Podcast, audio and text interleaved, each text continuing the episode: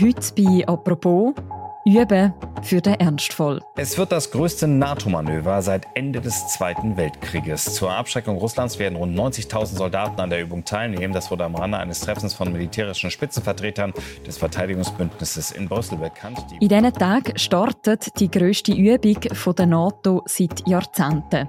Während vier Wochen wird das Militärbündnis von 31 westlichen Staaten zeigen, dass es parat wäre für einen Angriff von außen. Es geht weniger darum, sich konkret auf einen Angriff äh, vorzubereiten oder einzurichten, aber damit rechnen muss man. Und wenn man mit etwas rechnen muss, sich auf eine Gefahr äh, einstellen muss, von der man nicht weiß, ob und wann sie eintritt, dann heißt das, man muss sich dafür wappnen. Das sagt zum Beispiel der Boris Pistorius, der Verteidigungsminister von Deutschland. Um was geht es bei dieser grossen NATO-Übung und wie realistisch ist so ein Angriffsszenario, wie es jetzt durchgespielt wird? Über das reden wir heute im Podcast «Apropos» im täglichen Podcast vom Tagesanzeiger und der Redaktion Tamedia. Mein Name ist Mirja Gabatuller und ich bin verbunden mit dem Stefan Israel. Er ist EU-Korrespondent in Brüssel. Hallo Stefan. Hallo Mirja.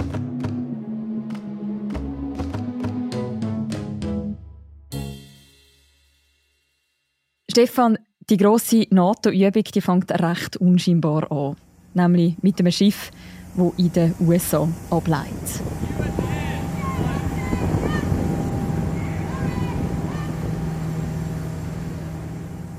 Was passiert jetzt in den nächsten vier Wochen, wo die NATO-Übung stattfindet? Ja, trainiert werden ganz konkrete Sachen, eben die Armierung und Verlegung von nationalen und auch multinationalen Streitkräften auf Land, äh, Wasser und Luft. Eben, da gehört natürlich auch das Schiff dazu. Und das Szenario ist klar, äh, von der Übung ist äh, russischer Angriff aufs Territorium der NATO-Staaten. Die Übung hat ja auch den Namen standhafter Verteidiger oder Steadfast Defender, also nicht umsonst. Geht um den Schutz vom Bündnisgebiet von den 32 äh, NATO-Staaten. Kann man das Ausmaß von dem Manöver irgendwie in Zahlen ausdrücken? Also wie viele Menschen sind beteiligt, wie viel Kriegsmaterial und so weiter? Also von der NATO-Seite heißt, äh, dass 90.000 Soldaten aus den verschiedenen Mitgliedstaaten zum Einsatz kommen. Offenbar spielt auch die deutsche äh, Bundeswehr da eine wichtige Rolle. Hinzu kommen 1000 Gefechtsfahrzeuge, also Transportfahrzeuge, Panzer, Kampfpanzer. Dutzende, mehrere Dutzend Kampfflugzeuge, dabei auch F5 vom Typ F35, ja, wo die Schweiz ja auch kauft, Flugzeugträger von den Amerikanern, Marineeinheiten. Also alles, was es braucht, eben für so eine, für so eine umfassende Übung. Mhm. Wie oft findet denn so ein gross angelegtes Manöver statt wie jetzt das? Ja, die letzte grosse Übung war 2018 gewesen. Wenn ich mich richtig erinnere, sind es 50.000 Soldatinnen und Soldaten gewesen. Äh, also deutlich weniger als heute. Aber es gibt Übungen im, im kleineren Umfang, wo, wo regelmäßig stattfindet. Man muss vielleicht auch sagen, dass Russland auch Übungen abhaltet und die sind in der Regel deutlich grösser. Also ich erinnere mich an 2021, die grösste Übung äh, mit 200.000 Soldaten zusammen mit Belarus, also Weißrussland und frühere Übungen zum Teil auch mit China gemeinsam. Ähm, also das ist nicht so, dass jetzt nur mit NATO übt, sondern auch die andere Seite übt und meistens eben viel, eigentlich viel größerem Umfang. So Übungen sind also nichts Außergewöhnliches. Außergewöhnlich ist das mal vielleicht das Ausmaß. Was ist denn der Hintergrund von dieser aktuellen Aktion? Ja gut, Sie finden vermutlich nicht zufällig jetzt zwei Jahre nach dem Anfang vom Angriffskrieg von Russland gegen die Ukraine statt. Man hat natürlich auch im Hinterkopf viele Ankündigungen von Putin, viel Propaganda aus Moskau, ähm, dass eben seine imperialen Pläne äh, über die Ukraine rausgehen. Drohungen auch gegen Polen, gegen die baltischen Staaten insbesondere. Und man hat ein Stück weit gelernt, vielleicht jetzt in diesen Jahren Drohungen durchaus ernst zu nehmen, nachdem ja letztlich der Überfall von Russland auf die Ukraine 2022 eigentlich kaum jemand hat vorhergesehen. Man muss immer vorausschicken, dass dem ja die Annexion von der Krim 2014 vorgegangen ist, wo man nachher relativ schnell wieder zur Tagesordnung übergegangen ist und eigentlich gedacht hat, das ist es jetzt und dann ist man eben 2022 überrascht worden und solche Überraschungen sollte man sich nicht nochmal leisten und darum jetzt vielleicht auch die Übung. Du hast es jetzt schon angesprochen, so eine Übung braucht ja eben wie ein Szenario und das steht jetzt ganz im Zeichen vom russischen Angriff auf die Ukraine. Was konkret wird denn jetzt durchgespielt? Also bis jetzt eben hat der, russische Angriffskrieg hat sich ja auf, auf Ukraine konzentriert. Ähm, es hat einzelne Raketen gegeben, die allerdings schon über polnisches Gebiet geflogen sind und eine, glaube ich, ist auch in, in Polen niedergegangen. Das Szenario von der Übung ist jetzt der sogenannte Bündnisfall nach Artikel 5, also der Angriff auf einen Mitgliedstaat und Artikel 5 sagt eben, dass in dem Fall die anderen Mitgliedstaaten von der NATO verpflichtet sind, dem Land Beistand äh, zu leisten. Und das wird jetzt praktisch geübt. NATO hat ja zwar nach der Krim-Annexion äh, 2014 ihre Präsenz äh, entlang der Ostflanke, also Richtung Russland und Belarus, zwar verstärkt, aber die Präsenz ist eigentlich sehr symbolisch. Also sind sich eigentlich alle einig, dass die Soldaten dort einen russischen Einmarsch nie könnten aufhalten. Eventuell könnten sie ihn verzögern bis eben die Verstärkung aus anderen NATO-Staaten eingetroffen ist. Und das Szenario, äh, also das Szenario, das man im NATO-Hauptquartier am meisten auf dem Radar hat oder fürchtet, ist eben Angriff beim sogenannten Suwalki Gap. Das ist so ein Korridor, wo 70 Kilometer lang ist und wo das Bündnisgebiet eigentlich am angreifbarsten, am verletzlichsten ist. Es ist so ein kleines Landstück zwischen Polen, Weißrussland, den baltischen Staaten, wo dann eben Belarus mit russischen Enklaven Kaliningrad verbindet. Also die russischen, muss sich vorstellen, die russischen Streitkräfte müssen einfach nur dort die 70 Kilometer durchbrechen und dann hätten sie die baltischen Staaten nördlich von der Linie abtrennt vom NATO-Bündnisgebiet. Äh, mhm. Und befürchte ich eben, wenn das mal passiert wäre, wäre es sehr schwierig, die russischen Streitkräfte dort wieder zu treiben. Also wenn sie mal festgesetzt sind, das sieht man jetzt auch im, im Fall von der Ukraine, wenn, wenn mal ein Territorium besetzt ist, ist es sehr schwierig, so einen Angreifer wieder zu treiben. Wenn man das auf einer Karte anschaut, dann ist das eben wie so eine Klammer sozusagen zwischen Belarus und der russischen Enklave auf der anderen Seite. Jetzt spielt man ja das Szenario durch. Wie realistisch wäre denn das, dass das tatsächlich dort zu so einem russischen Angriff auf NATO-Gebiet könnte kommen? Ja, das ist die große Frage natürlich, auf die niemand so richtig antwortet. Aber eben Militärs- und Verteidigungspolitikstrategien setzen sich immer auf, sagen wir, auf den schlimmsten Fall vorbereiten. Man kann jetzt natürlich sagen, ja, es ist eher unwahrscheinlich, dass der Putin eine zweite Front eröffnet, aber ausgeschlossen ist es eben nicht. Und wenn es passiert, die und insbesondere in den, in den baltischen Staaten sind, sind die sind auch näher dran und die sind auch stärker, äh, sagen wir mal, der Bedrohung ausgesetzt heute schon. Auch in Finnland gibt es ja auch hybride Bedrohung mit Flüchtlingen, die zum Teil an die Grenze geschleust werden äh, von der russischen Seite und darum die Grenze jetzt auch zu ist. Also Putin hat vielleicht im Moment, äh, eben sind seine Streitkräfte in der Ukraine stark engagiert. Man geht immer davon aus, dass vielleicht die Gefahr grösser ist, wenn es mal zu einem Waffenstillstand kommt in der Ukraine und, und Russland wieder Zeit hat, seine Streitkräfte wieder instand setzen stärker. Aber Putin könnte natürlich auch jetzt schon, je nach Entwicklung vom Konflikt in der Ukraine, das Interesse haben, NATO in so einen Konflikt hineinzuziehen.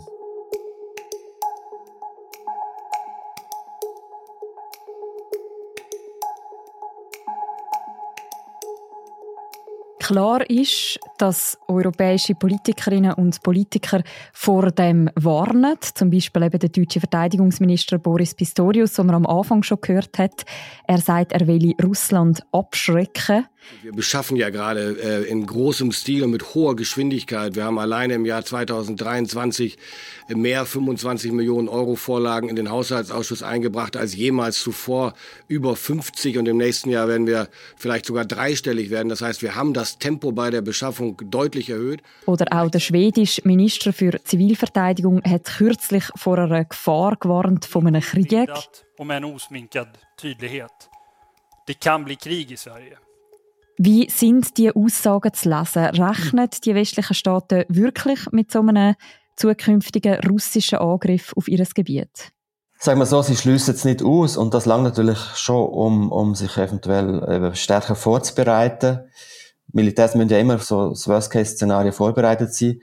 Tatsache ist auch, dass der Putin eigentlich äh, schon seit Jahren, das ist viel, etwas, wo, wir im Westen vielfach nicht so realisieren, eigentlich eine Art hybride Krieg gegen uns führt. Also er unterstützt finanziell rechtsextreme Parteien äh, in Frankreich, Deutschland, Österreich und so weiter. Finanziell und ideell auch. Und es gibt hinweist, dass er auch zum Beispiel die katalanischen Separatisten unterstützt hat, äh, Brexit-Abstimmung sich da eingemischt hat und bei der ersten Trump-Wahl auch mitgemischt hat im Hintergrund. Also es gibt also überall die Spuren. Auch Desinformationskampagnen äh, bei Covid äh, sind zum Teil von Russland aus betrieben worden. Das ist bekannt. Es geht dem Putin eben nicht nur sagen wir, um Territorium, sondern insgesamt auch das westliche Verteidigungsbündnis, also die NATO und auch die EU zu schwächen, zu, äh, zu fragmentieren und möglicherweise zu zerstören. Das ist so der Hintergrund. Anders gefragt, wie viel an diesen Aussagen, die wir gehört haben, ist auch einfach Rhetorik? Ja, es ist sicher beides. Einerseits eben ist natürlich äh, gerade für die Länder, die direkt an Russland grenzen oder da in der Nähe sind, die, für die ist es natürlich auch, sind Aktivitäten in ihrem Grenzgebiet spürbarer, sagen wir mal in Spanien oder Italien. Also die baltischen Staaten sind seit Jahren diesen hybriden Angriff eben ausgesetzt, auch Angriff auf ihre Internetinfrastruktur äh, und auf Stromversorgung und so weiter. Spitäler, wo es Angriff gegeben hat auf ähm, wichtige Infrastrukturen in, de, in, in diesen Ländern. Und dort nimmt man das schon ernst, aber gleichzeitig klar ist es auch Rhetorik oder eine Art äh, eine Warnung, Bevölkerung vielleicht auch aufzurütteln, weil wir leben halt immer noch so ein bisschen der Illusion vom Ende vom Kalten Krieg, also mit der Friedensdividende und so weiter, wo, wo alle Staaten äh, massiv ihre Verteidigungsausgaben reduziert haben in der Vorstellung, dass jetzt eben immer wir sozusagen in einem friedlichen Umfeld leben und solche Angriffskriege, wie wir es ja eben in der Ukraine erlebt haben, dass das Vergangenheit ist, dass es gar nicht mehr vorkommt und ja, 2022 der Angriff auf die Ukraine ist auch für uns und natürlich vor allem die Länder, die dort näher dran sind, ein böses Erwachen gewesen. Wir haben in einer früheren Folge schon mal darüber geredet, wie Verteidigungsbudgets in verschiedenen europäischen Staaten in den letzten Jahren gewachsen sind. Wir können das auch gerne noch verlinken im Beschreib zu dieser Episode.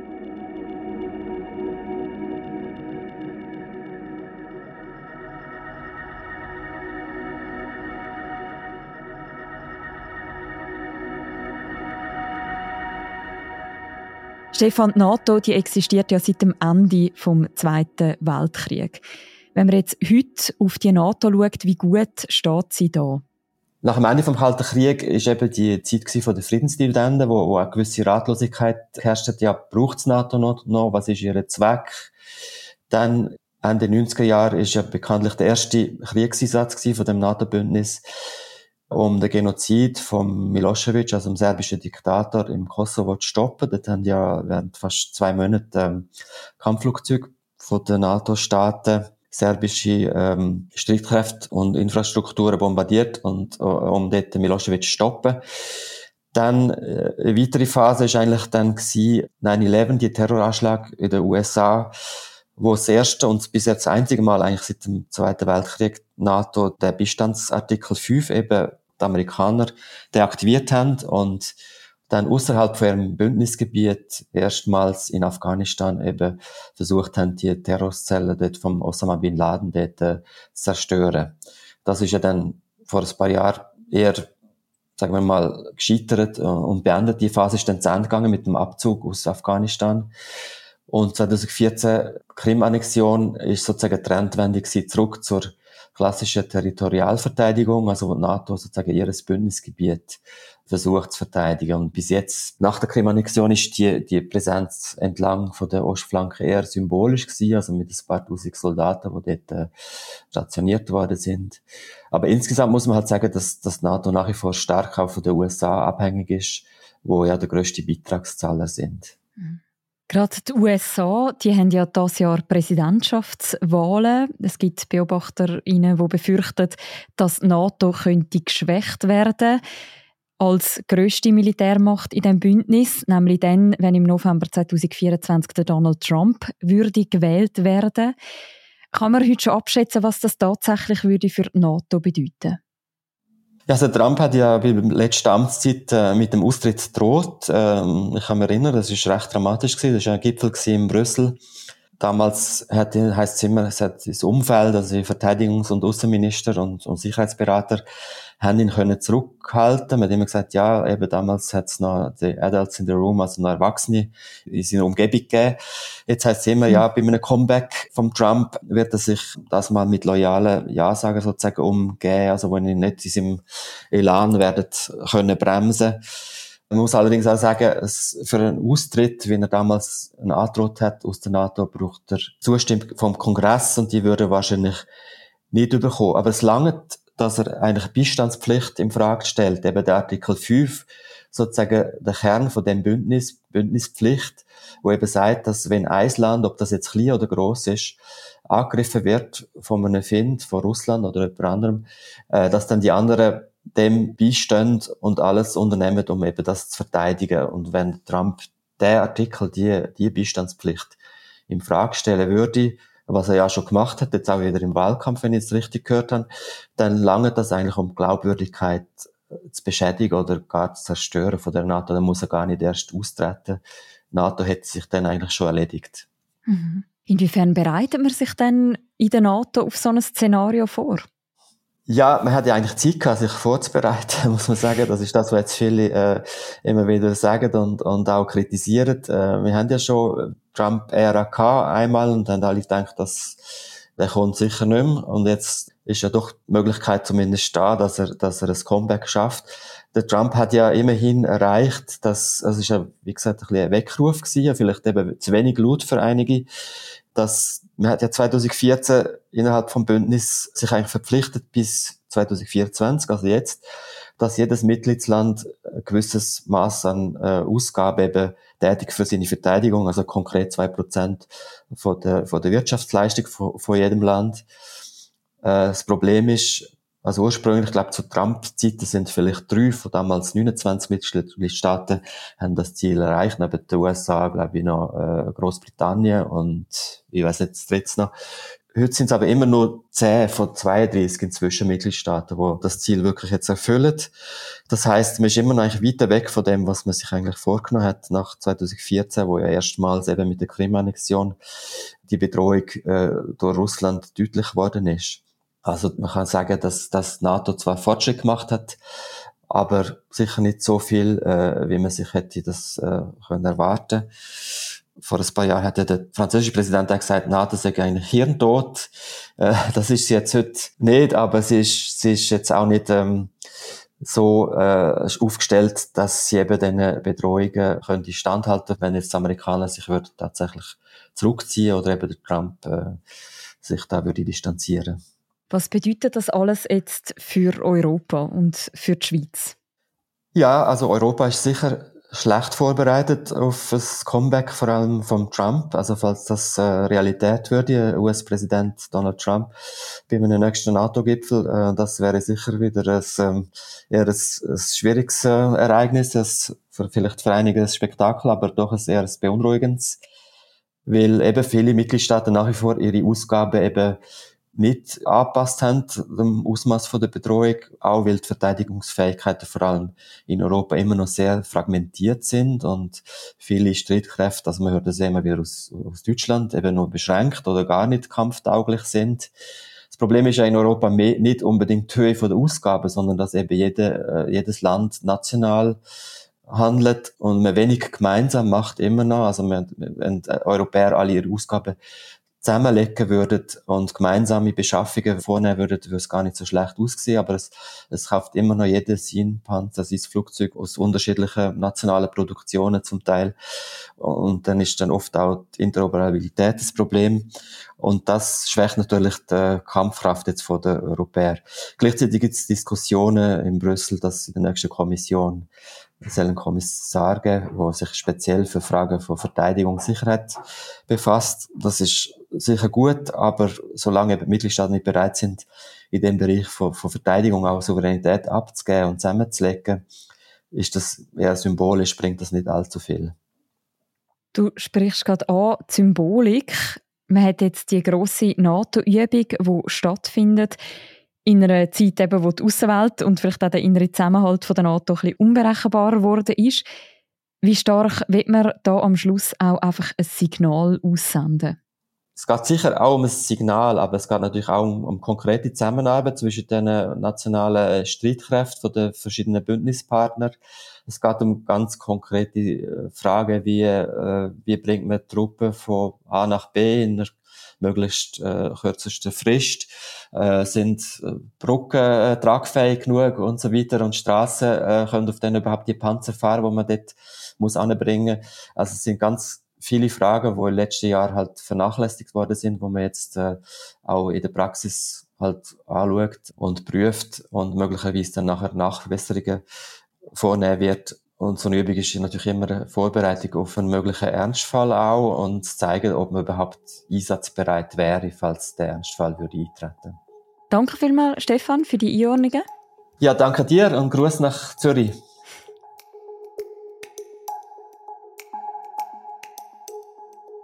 Wer noch mehr möchte lesen rund um das NATO-Manöver und auch einen Kommentar zur Frage, ob Putin wirklich Krieg führen gegen die NATO, wir verlinken beides noch im Beschreib zu deren Episode. Und das war die heutige Folge vom Podcast «Apropos». Die nächste Folge von uns, die hören ihr morgen wieder. Bis dann, macht's gut. Ciao miteinander.